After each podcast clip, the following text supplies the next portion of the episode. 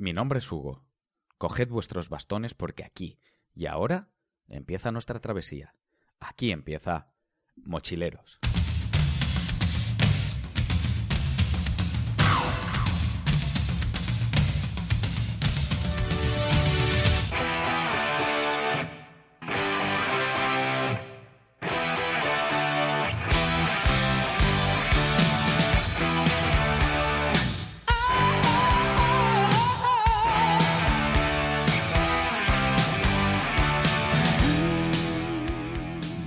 Pues nada, ya estamos de vuelta un mes más, otro programa más y, y nada, pues aquí a darlo todo en otra ocasión.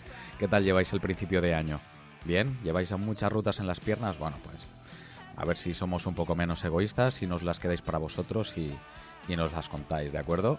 Bueno, por mi parte, mira, parece que poco a poco eh, voy despegando a pesar de del inicio de año un poco rarillo que, he tenido y, bueno, las rutillas acaban saliendo siempre. Vale, todas por supuesto disfrutadas, faltaría más.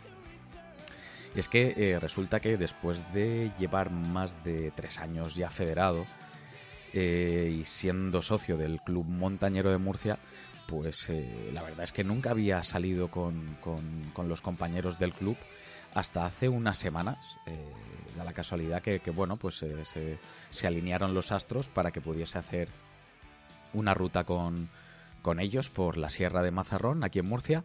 Pero lo más importante, eh, bueno, pues era el, el, grupo humano con el que me encontré, ¿vale? Gente sensacional con la que compartir esta afición y además, pues con la que poder disfrutar, charlar, compartir vivencias al final, reírte en fin, eh, muy recomendable siempre que, os acerquéis a, la gente del, mundillo, ¿vale? Eh, era más que nada un, quería hacer esta pequeña reflexión para empezar pues porque bueno fue hace hace poquito la verdad es que eh, para mí fue una, experiencia muy agradable me siento súper agradecido a, todos ellos bueno a Arturo y a, toda la trupe de del, Club Montañero de Murcia. Desde aquí les mando un, saludo a todos, por supuesto. Y, nada, bueno, esta, en esta ocasión lo que pasa es que no vamos a hablar de, de Mazarrón, ¿vale? Eh, vamos a hablar del macizo de los revolcadores, que está en Murcia. Y más concretamente, pues de sus dos cumbres más altas, que son... Eh, por un lado el pico revolcadores de 1999 metros y el pico del obispo de 2014 metros que a la postre, pues eh, en realidad es eh, eh, la cima de, la región de Murcia, es el techo geográfico de la, de la región de Murcia, ¿de acuerdo? para hacer esta ruta, el, punto de inicio, por lo menos en, en, mi, en mi intento, aunque fue mío y en parte también de, de mi buen amigo Santi, y ahora os iré explicando un poco cómo fue esto. El punto de inicio es el, pueblecito, es un caserío que se llama Inazares, ¿vale? Que pertenece al término municipal de, Moratalla y está en, pues, en el interior de, la región de Murcia. Está situado al, noreste, muy, muy al noroeste. Si lo miráis en un mapa ya, ya os daréis cuenta. La forma de llegar es bastante sencilla, ¿vale? Sobre todo, pues eso, si vais dirección a Inazares, eh, desde Murcia, pues hay que ir dirección a, Caravaca y después eh, todo recto dirección a, la Puebla de Don Fadrique, ¿vale? Como si fuéramos a ir a la Sagra. Y desde Murcia, pues en apenas una hora, quince minutos, se puede estar allí yendo tranquilamente con el coche. Tampoco hace falta ir muy rápido, la verdad. Además, a la entrada del pueblo eh, nos vamos a encontrar con, con un cartelón bastante considerable donde, donde pone parking, ¿vale? para los visitantes, para los que no somos de allí, ya que el, pueblo es muy pequeñito y me imagino que, bueno, pues si fuera mucha gente y la gente empezase a dejar los vehículos por aquí y por allá, pues aquello sería un poco, un poco eh, anárquico, la verdad. Así que, bueno, pues eh, eh, se puede dejar el coche allí en este, en este parking sin ningún tipo de problema. ¿Vale? Y después el pueblecito, que es muy chiquitín, eh, nada, apenas se, se, puede recorrer casi casi en, en 10 minutos, como quien dice, ¿vale? Pero eso sí, tiene, tiene sus barecitos, tiene sus restaurantes, tiene ahí un, un hostal también, muy cuco, que, que, bueno, tiene, tiene mucho atractivo a la hora de poder hacer un poco de, de turismo rural y de, de, conocer un poco la zona, si os apetece pasar allí un fin de semana, ¿vale?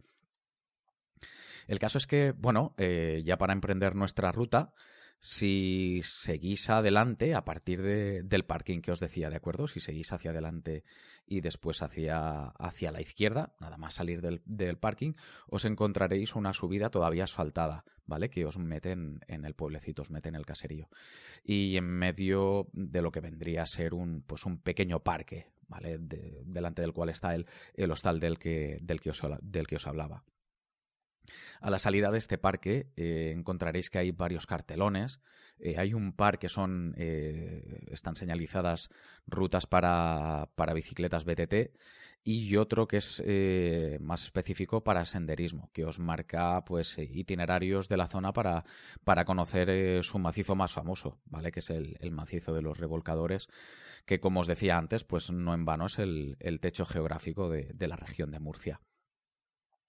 Lo primero es, salir del pueblo eh, de forma correcta para, encontrar nuestro sendero. Y es que eh, pues el, principal problema que se le encuentra a esta ruta, eh, al, menos en, digamos, el itinerario de su vida, es que, sobre todo en cuanto a lo que es senderismo, montañismo, ¿vale? Es que, pues por desgracia, está indicado de forma eh, tremendamente deficiente, eh, pero muy, muy, muy horrible. Eh, la cuestión es que, bueno, tal cual hemos visto el cartel eh, que os decía antes. Eh, seguiremos rectos hacia adelante y en la primera tijera que nos vamos a encontrar eh, deberemos dirigirnos hacia la izquierda.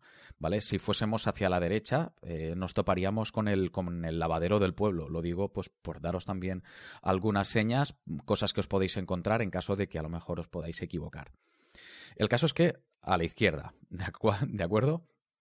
Tal cual seguimos rectos, llegará un momento eh, que haremos también una pequeña curva a la derecha en la cual se sube una pendiente eh, un poco pronunciada y está justo delante del depósito municipal de agua.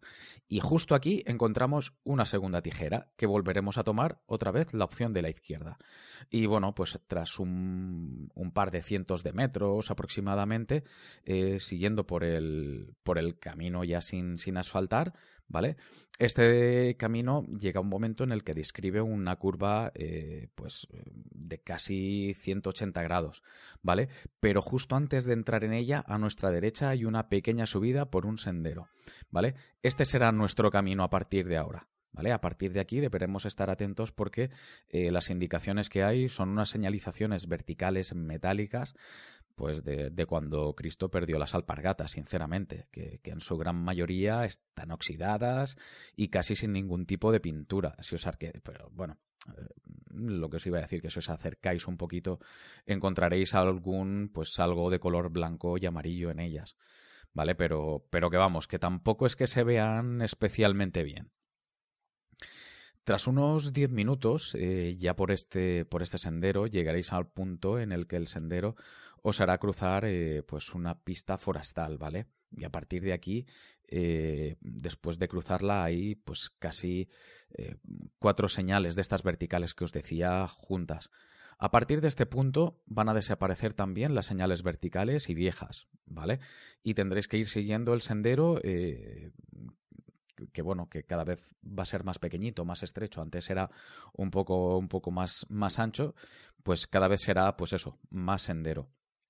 Ahora ya eh, realmente iréis bordeando la falda de, la montaña, que siempre quedará eh, a, nuestra, a nuestra derecha, y más adelante, pues este mismo sendero irá dirigiéndose hacia la derecha, de forma que irá ascendiendo eh, pues de una forma bastante más directa. Ahora, pues hasta que poco a poco alcancemos un primer collado. ¿Vale? en este primer collado eh, y en un primer intento de, llegar hasta los obispos, eh, mi amigo Santi y yo, pues eh, no es que nos equivocásemos, porque las indicaciones se las iba dando yo y, tengo que reconocer por, haber hecho un, estudio bastante pésimo de la, de la ruta antes de haber salido y por otro lado, pues porque el mapa de, de, la ruta que había estado observando en Wikilogs, pues tampoco era todo lo detallado que, que, que habría sido deseable. Pero bueno, sin, sin excusas, vamos, que miré mal el mapa y que, y que hice la del indio, básicamente, no, no nos vamos a engañar. El caso es que al llegar a este primer collado, eh, bueno, pues al pasarlo nos encontraremos con una de las zonas más bonitas del día, ¿vale? Transitando eh, al principio, bordeando una zona de barranco y unos minutos después nos adentraremos en, una zona de bosque de pino, pues realmente bonita, que en invierno, eh, bajo, bajo unas nieves, porque no os lo perdáis, en invierno la verdad es que toda esta zona suele recibir bastante más cantidad de nieve de, de la que os podéis imaginar, pues el caso es que toda esta zona debe ser eh, realmente preciosa, ¿vale? Al ir eh, dejando ya toda, toda esta parte de, barranco y, bueno, y todo, todo este pinar, la verdad es que la zona tiene que ser muy, muy bonita. Al ir avanzando un poco más adelante, ¿vale? Eh, dejando ya pues toda la zona arbolada, llegamos a un, a un claro que, ya queda totalmente peladísimo. A este claro fue precisamente donde llegamos eh, Santi y yo, pero bordeando desde arriba, desde, desde la izquierda, pues cresteando por una zona donde ni había sendero ni nada, pues eso, haciendo los cabras y haciendo el indio, precisamente por, por mi culpa. Pero también hay que decir que, que aparte de que el, sendero tampoco es que estuviese indicado muy, muy a las claras, pues, pues eso, eh, nos costó encontrar realmente eh, la orientación en, en la zona. ¿De acuerdo? El caso es que al llegar a este, a este claro pelado que os decía antes, ¿vale? Eh, la verdad es que incluso siguiendo el sendero, ver por dónde sigue, por dónde continúa, no es ni tan siquiera fácil. ¿De acuerdo? Eh, se nota que el terreno no está especialmente pisado, que, bueno, tampoco es que sea una zona donde la gente suele hacer eh, eh, mucha ruta, o, al menos eso me dio la, sensación, ¿vale? Y los pequeños hitos de piedra no se ven de forma demasiado clara, así que hay que ir con, mucho cuidado, sobre todo para, para no perder el, el, camino correcto, que efectivamente, pues, como os decía, es lo que nos pasó a a Santi y a mí la primera vez que, fuimos a esta zona, ¿vale? Eh, pero bueno, también es verdad que llegamos un poquito más adelante, eh, pues eso, no siguiendo ningún sendero y al final, eh, pues por tiempo, porque además estábamos viendo que se avecinaba eh, pues un posible cambio de tiempo, nos tuvimos que dar la vuelta, nos tuvimos que marchar y yo reconozco que me quedé un poco con el, con el calentón de, pues oye, de no haber llegado al pico de los obispos ese día. Y el caso es que, bueno, pues un par de días después me cambiaron el turno de trabajo y dije, pues oye, dicho y hecho. Y, fue pues eso, pensado y volverme a ir para allá para, para intentar hacer eh, la cumbre, para intentar hacer el pico de los obispos. Como os decía, una vez pasado el, claro del que, hablaba, eh, sí vemos que hay unos sitios con, rocas que son del mismo color del suelo, ¿vale? Y a partir de ahí el sendero sí sigue subiendo poco a poco, pero como os decía, ni es terreno muy pisado mm, y, los sitios tampoco es que se vean de forma muy muy clara, simplemente por el, por el color del suelo y el, y el color de, de estos hitos, ¿vale? Eh, en, esta segunda, en este segundo intento, eh, al, haber, vamos, aprovecharnos de, la experiencia anterior y haber visto aproximadamente por dónde pasaba dicho sendero, pues eh, yo por mi parte sí que pude encontrar pues el camino, ¿vale? Que iba muy pues eso, la verdad es que en este, en este caso iba muy centrado en, no perderlo, porque es que la, vez anterior había sido un poquito, un poquito desastre, por un lado por, por, por la desinformación por mi parte y por otro lado por, por la, vamos, escasa señalización que, podías encontrar por allí también, ¿vale?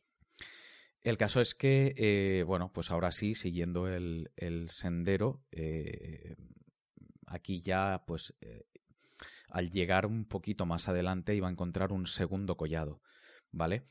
Y justo en este segundo collado parecía que aquí ya el sendero sí estaba más marcado, es curioso, de hecho encontraba eh, algunas señalizaciones pintadas, incluso en algunos árboles y en algunas rocas, y señalizaciones pintadas eh, de forma relativamente reciente, porque aquí la pintura sí se veía bastante más a las claras. ¿De acuerdo?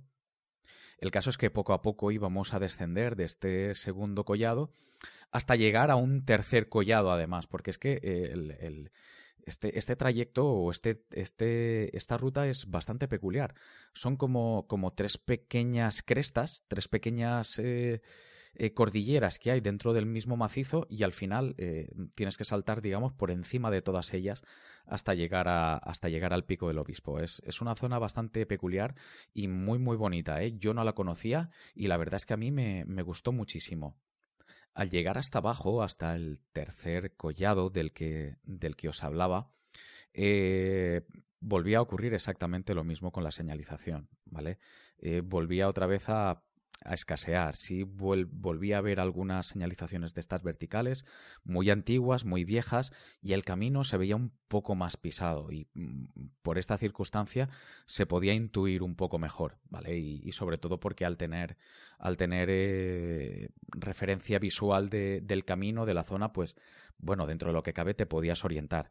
Pero vamos, que, que la verdad es que por lo menos esta ruta de, de ascensión eh, no es la mejor indicada, eh, por lo menos en cuanto a lo que señalización se refiere, ¿de acuerdo? Como os iba diciendo, aquí ya pues casi por inercia eh, va subiendo en línea recta, ¿vale? Siguiendo pues lo que sería la línea imaginaria de, máxima pendiente para llegar al, pico del obispo, que era el, objetivo que, pues, que perseguíamos eh, tal cual llegamos, ¿vale? Y el caso es que Tal y como llegamos al, pico, a nuestra izquierda, unos 10 minutitos, ¿vale? Teníamos el pico de los, de los revolcadores. Y, bueno, pues por supuesto, quería ir allí porque estaba muy cerquita también, ¿vale? Mucho cuidado porque para llegar eh, a este a este, digamos, a este pequeño pico, mm, ¿vale? Eh, hay que deshacer un, un poco de, la pendiente para después volver a ascender, ¿vale? Como si bajásemos a, a otro pequeño collado para después eh, volver a subir a, a dicho pico, al, al, de los revolcadores. Y en la zona del, del colladito eh, hay una pequeña sima Así que mucho, mucho cuidado, pues porque además eh, yo por lo que pude ver tiene pinta de ser bastante profunda y no está protegida ni está señalizada, así que pues eh, lo de siempre, sobre todo mucha precaución, ¿vale? Ya desde, desde revolcadores la vista era absolutamente fabulosa. Se podía ver la Sagra, se podía ver al fondo, al fondo también un trocito de la Puebla de Don Fadrique. Vamos, y, el caso es que tras recrearnos un poquito, pues eh, volvimos al pico de los obispos, pues para emprender también el, el descenso. Eh, desde allí, previas fotos, ¿vale? De, de toda la zona, por supuesto y, vemos desde la parte de arriba, yo lo que pude, lo que pude ver, lo que pude divisar, es que en la bajada podíamos ir eh, hacia la izquierda eh, por una pequeña cresta, ¿vale? Que en este caso estaba tan bien marcada que, os lo digo sinceramente, parecía eh, mentira que el otro lado estuviera tan dejado de la mano de Dios. Y cuando digo marcada, digo marcada con, con, pues de una forma a mí me parecía que casi exagerada, ¿vale? Pues imaginaros en lugar de pues un sendero estrecho y a lo mejor relativamente angosto, pues casi un, un pequeño camino y los dos extremos de los costados delimitados por, por piedras, de forma que pareciese que aquello era, yo qué sé, el camino de una romería. Era, era algo extrañísimo. Viendo cómo había sido el, el, camino de la ascensión, pues la verdad es que el descenso que fuese eh, de esta manera, me, estaba resultando tremendamente peculiar, ¿eh? Os lo digo, os lo digo muy sinceramente. El caso es que eh, por aquí si, vamos tal cual bajamos, encontramos esta, esta pequeña cresta que, que, quedaba a nuestra izquierda y, y, si bajamos por aquí, pues eh, terminaremos saliendo en, en, un momento, en un momento dado a una pista forestal, ¿vale? Una pista bastante grande, donde aquí sí, por primera vez, encontramos señalizaciones que algo que a mí me resultaba súper raro, teniendo en cuenta que era, eh, pues es el pico más alto de, toda la región de Murcia, que no estuviese señalizado por ninguna parte, eh, no sé. Y aquí sí nos encontramos eh, postes de madera y demás que nos indicaban que eh, formaba parte de, un sendero nomenclado con su, con su numeración y demás, que es el PRMU 105. A mí me extrañaba muchísimo, pero, debe ser que la zona por la que subimos, pues o no es la habitual o igual a lo mejor, no sé, está, está, un, poco, está un poco en desuso o algo por el estilo. Pero a mí, desde luego, me pareció preciosa. ¿eh? A mí, la, digamos que la, la ruta de ascensión me pareció muy, muy, muy bonita. Eh, como os decía, eh, ya al bajar y al encontrarnos estos postes, eh, vemos que, por este itinerario la distancia desde Inazares hasta la cumbre del obispo es de unos 8 kilómetros y medio aproximadamente. Pero bueno, eh, en, estos, en, este, en este punto, desde luego, ya vamos con, la pendiente pues, a favor la mayoría del tiempo, ¿vale? Sí que tienes que salvar un, un par de repechitos para volver a subir pero después de un par de kilómetros o tres, yendo por esta pista forestal que os decía, volveremos a encontrarnos con otra señalización en plan eh, poste de madera, igual que la anterior, y que nos dirigiría, eh, en este caso ya por un, por un sendero mucho más pequeñito, que nos baja hasta el fondo de, un pequeño barranco para después eh, volver a subir hacia arriba, además bordeando toda una zona de, de un peñasco enorme con, con pequeñas con pequeñas cuevas que yo me imagino que probablemente en, según qué momentos pues ha servido a, algún pastor eh, pues para resguardarse de la lluvia o, o, similar. Y el caso es que toda esta zona es muy muy bonita también vale al coronar la loma de la que de la que os estaba hablando la que subía desde el, desde el barranco vale eh, volveremos a encontrarnos con un tramo de, sendero anchísimo y en este caso inmenso y además otra vez con los dos costados eh, delimitados por piedras, una vez más. Eh, primero, en una zona del camino parece que parece pues hecho adrede para que nos partamos un tobillo. Eh, es una cosa muy peculiar, ¿vale? Porque la cantidad de piedras irregulares que tiene el lecho del camino es, es tremenda, es, es, bestial, ¿vale? O sea que como no vayas con un poquito de cuidado, te puedes torcer un tobillo con, con la mayor facilidad del mundo. Y sin embargo, un poco después, a no sé, medio kilómetro después, un poco más abajo, eh, terminas adentrándote en una zona de pinar totalmente lisa, totalmente plana, y que poco a poco nos termina dirigiendo hacia otra forestal, hacia otra pista forestal, ¿vale? Y toda esta zona de pinar, además, viene delimitada también con las piedras a los lados, igual que pasaba antes. Eh, yo os lo digo sinceramente. A lo mejor soy un exagerado, pero yo os prometo que cuando vi los, los. cuando vi el camino con las piedras delimitando por los lados y con esta anchura, o sea, esto por la noche no conoces y ves por ahí a alguien con cuatro velones y os, digo de verdad que os lo hacéis encima, ¿eh? Os lo hacéis encima, sinceramente. O sea, a mí fue lo que me vino a la cabeza. Yo os lo cuento simplemente porque estas movidas a mí me, me alucinan. Pero bueno, venga, nos dejamos ya de películas que, que, ya está bien. El caso es que, bueno, tras salir, el, tras salir de este pinar del que, del que os hablaba, eh, pues eh, terminamos eh, llegando, terminamos desembocando en, en, en, la pista forestal por la que íbamos antes, pero de la que nos hemos ahorrado pues un buen trozo de, varias curvas y demás, precisamente por ir por esta zona de, de sendero mm, mucha más, mucho más bonita, bastante más intrincada y yo creo que bastante más interesante que el mero hecho de, ir por una pista forestal, ¿vale?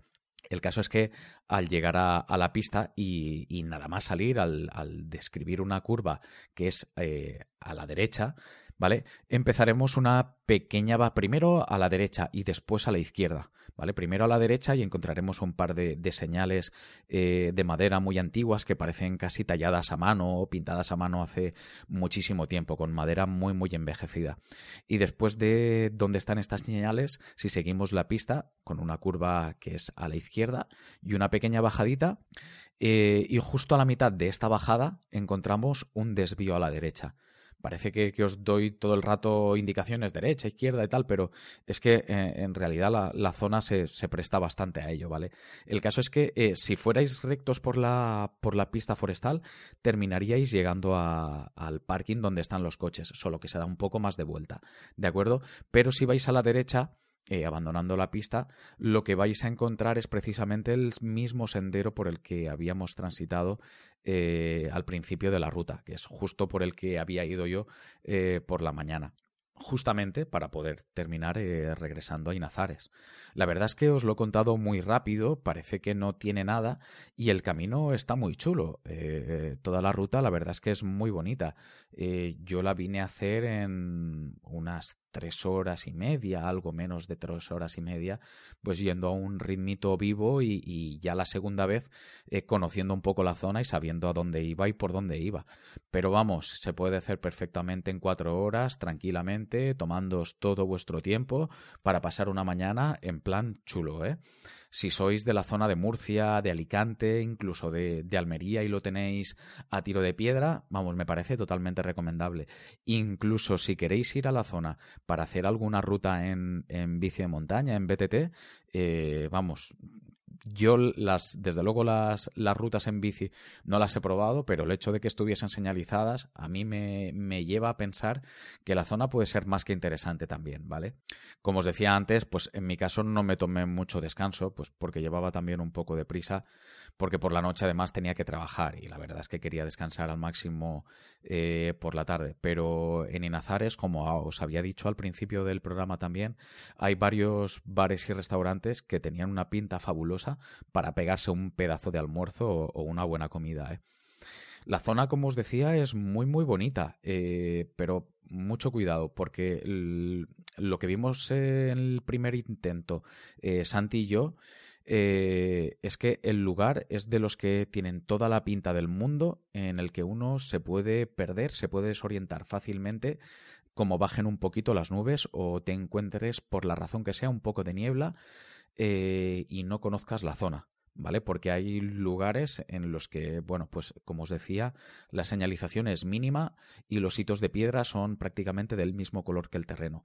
Así que si no lo veis claro, eh, mucho cuidadito, que como se suele decir, por la noche todos los gatos son pardos.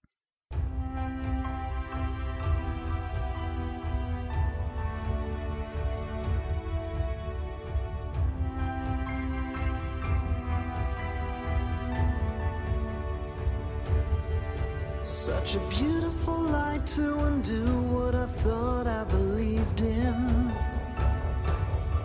Wild and cold is the wind that'll blow my conviction away.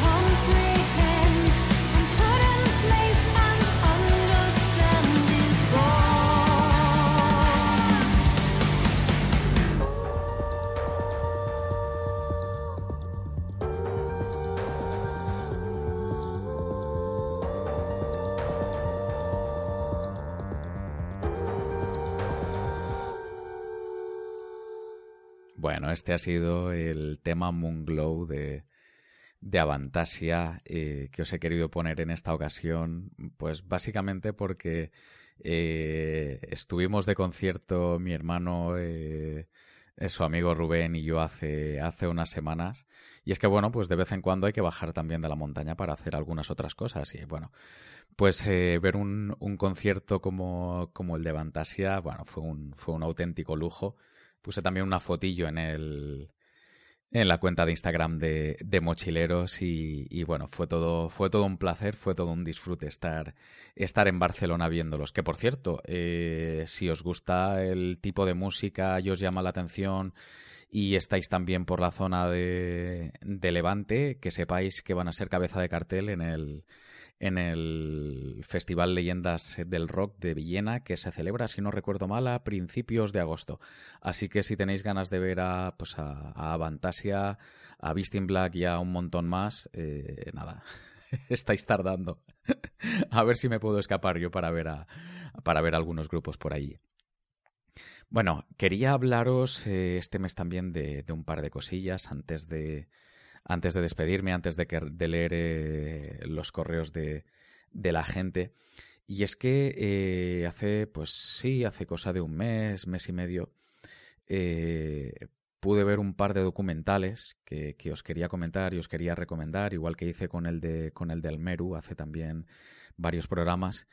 El primero es el de Downwall, que vi en Netflix, está en Netflix todavía, si no me equivoco en el que eh, Tommy Caldwell y Kevin Jorgensen, después de, después de siete años, eh, bueno, eh, flipante, porque estar siete años para conseguir algo así, a mí me parece algo absolutamente alucinante. pues creo que fueron siete años, si no me recuerda, si no, si no me falla la memoria ahora mismo. El caso es que eh, estuvieron mucho tiempo para conseguir eh, ascender la ruta de, del downwall o la ruta del, amanecer del, capitán en el parque de, de, de Yosemite en, Estados Unidos. Era una pared que nunca se había ascendido eh, por, su, por su dureza, por su, por su dificultad y el caso es que, pues bueno, eh, al final eh, el tal Tommy Caldwell y, su compañero y su, su, compañero Kevin, pues eh, consiguieron, pues hace hace un tiempo y, bueno, se, esto quedó documentado precisamente en, en en una cinta que, que, para mí, vamos, no tiene desperdicio, no tiene desperdicio alguno. Así que si tenéis Netflix, es de, vamos, es obligado. Si os gusta la montaña, os gusta la escalada y demás, estáis tardando. Se llama, se llama como os había comentado, ¿de acuerdo? Downwall.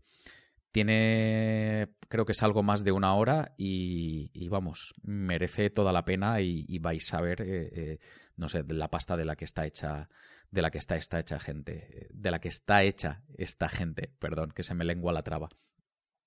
Que a mí me parecen, a mí me parecen eh, auténticos superhéroes, lo digo en serio, me parecen superhumanos. Y bueno, si lo de lo del Downwall es una pasada, ya lo de lo del documental de Free Solo de, de Alex Hanold es, es de otro mundo. O sea, es bestial bestial como, como una persona eh, es capaz de ascender, precisamente el capitán, aunque no fuese por la ruta del downwall, eh, consigue hacer una ascensión completa sin ningún tipo de cuerda, sin ningún tipo de, de, de seguro, que, que, es la modalidad de, free solo, que, que, es la que él eh, practica, y bueno, llevaba detrás de, de conseguir esto también varios años y, además este documental está filmado y está, está producido con, con, un gusto absolutamente exquisito. La gente que estaba detrás de las cámaras, además, eran, eh, eran amigos y conocidos de, de Alex Hanold. Uno de ellos eh, era Jimmy Chin, que si recordáis eh, fue uno de los participantes justamente en el, en el documental del, del Meru que os comenté. Este, este chico además pues es, es productor audiovisual y es, es un crack. y, ha sido una de la, uno de los artífices que ha estado pues detrás de las cámaras justamente para, para hacer que, este documental eh, vea la luz y, además se haya llevado eh, nada más y nada menos que el Oscar a Mejor Documental en el, en el certamen de, de este año. Así que lo mismo que os decía en, con el de Downwall. Si no lo habéis visto, estáis tardando. El, el de Free Solo de Alex eh, Hanold está editado además por National Geographic y lo podéis encontrar prácticamente en cualquier sitio por, por un precio súper razonable en, en DVD. Y bueno, pues si buscáis un poquillo más, incluso podéis encontrarlo por otras vías mm, menos, menos legales, pero, pero bueno, también realmente se puede conseguir porque ahora mismo es muy reciente y, y, como se suele decir, la red es vasta e infinita. En cualquier caso, eh, miradlos si podéis y, disfrutad de ellos porque es una auténtica pasada, los dos, ¿vale? Free Solo de Alex Hanold y Downwall de, de Tommy Caldwell y Kevin Jorgensen. Es un poco la recomendación que os quería hacer en, el programa de hoy. Yo la verdad es que cuando vi los dos documentales a mí me dejaron, eh, no sé, muy, muy impresionado y la verdad es que eh, lo que me provocaron básicamente es una profunda admiración por, por estas personas, por estos, por estos superhombres realmente, porque es que no se les puede llamar de, de otra forma. Bueno, vamos con, con, los correos, ¿de acuerdo? Eh, no eh, nos decía eh, los mapas cuestan 10 euros, amigo. El año pasado hice unas 40 rutas sin comprar ni un mapa. Menos mal, porque no hubiera podido. Y es que es lógico también. A ver, los mapas suelen costar del, del, orden de 10, 12, 14 euros, dependiendo del que compres. Con lo cual, imaginaros, 40 rutas a este precio sale un precio absolutamente prohibitivo. Nos decía, sé usar mapa y brújula, pero también sé hacer cálculos eh, con lápiz y papel, pero, pero uso la calculadora, ¿vale? También sé hacer fuego con las con dos palos, pero cocino con vitrocerámica. Pues sí, tiene toda la razón para que nos vamos a engañar. El GFS ofrece posibilidades que solo algunos pues sabemos aprovechar.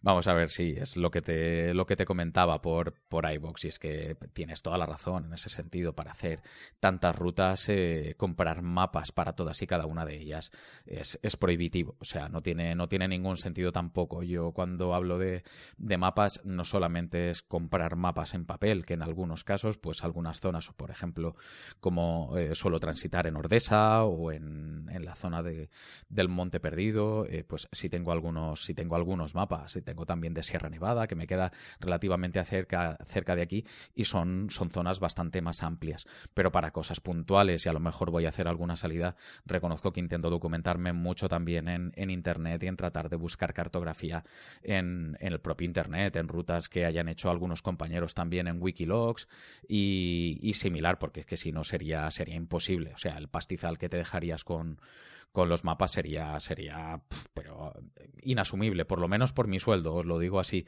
¿vale? Y además he estado mirando también, para que nos vamos a engañar, eh, un GPS de mano eh, de Garmin para, para ver si al final termina cayendo. Antes o después caerá, seguro que antes o después caerá, pero de momento no lo llevo, de momento no uso, no uso aparatito. Todo se andará, todo se andará. Eh, Gayer nos comentaba, eh, como me pique el gusanillo del esquimo, otro programa fantástico. ¿Para cuándo el de nivología? Eh, y nos decía también, porque es que aquí se lió un poco y hubo varios, varios mensajes. Nos decía Gayer que, por cierto, a favor de la quedada, y Mar Luis y, José M.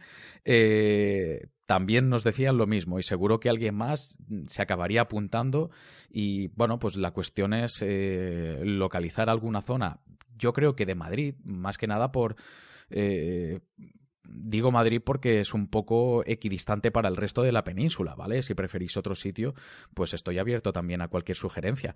Pero vamos, decía Madrid básicamente porque si viene gente de algún otro sitio, pues poco más o menos todos vamos a terminar estando a la misma distancia de, de Madrid, ¿de acuerdo? Y después se puede ver alguna cosilla, pues, pues eso, por, la Sierra de Madrid, por la, por la zona de la Pedriza, que puede ser interesante, creo yo. Pero vamos, que si queréis bajaros para aquí, vamos, eh, se puede hacer algo también por la zona de, de Sierra Nevada, en plan chulo, chulísimo, vamos.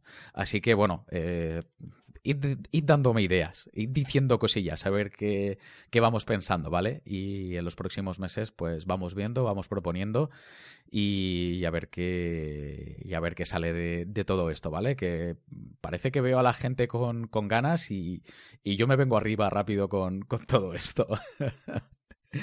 Eh, Mar Luis nos decía también eh, de nivología y una gran experta en, en, Alurte, centro de investigación sobre la nieve ubicado en, en Canfranque Estación. Sería una entrevista, eh, la verdad, mm, de muchísimo interés.